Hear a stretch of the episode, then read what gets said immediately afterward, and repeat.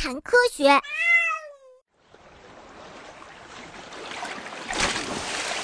妈妈，救命啊！烈日炎炎下，在热带的河流里，一群河马正在休息。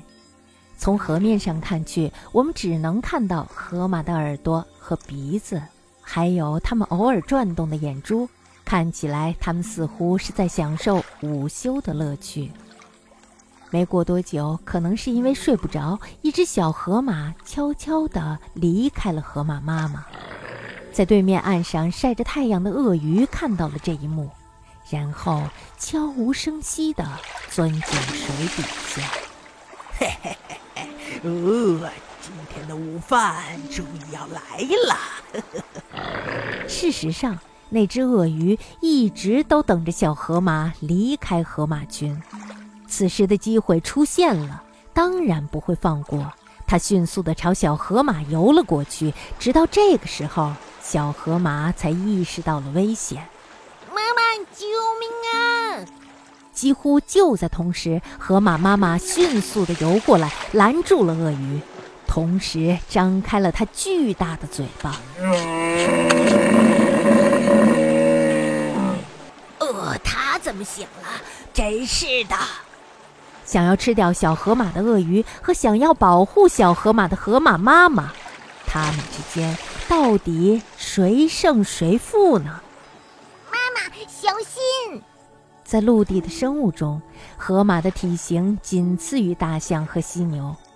成年后，它们的体长可以达到三点七到四点六米，体重可以达到三千到五千千克。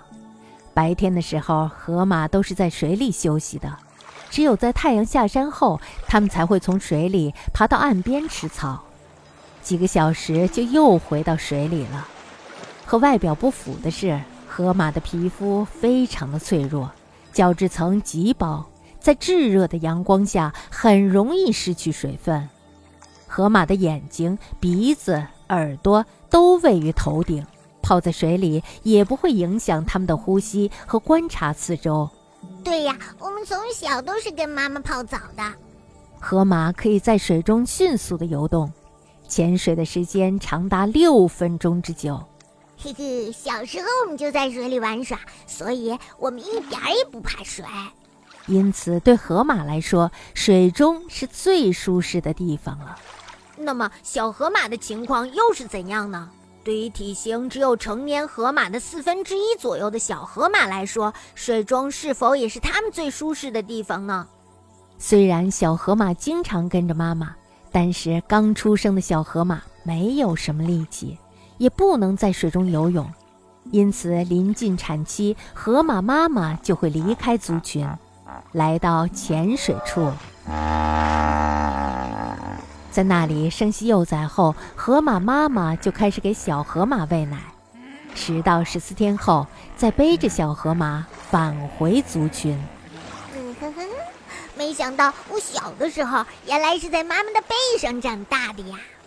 刚开始，除了喝奶的那段时间，小河马总是趴在妈妈的后背上。等到适应江水后，小河马就可以独自游泳或是潜水了。从那个时候起，河马妈妈的任务就更重了，因为小河马很容易受到鳄鱼的攻击。我觉得人类也是这样。当我们还不会爬的时候，妈妈其实还是比较省心的。可是当我们可以走来走去的时候，那时候妈妈总是怕我磕到这儿碰到那儿，把家里所有的桌角都包起来，这样以免我磕破了我的脑袋。嗯。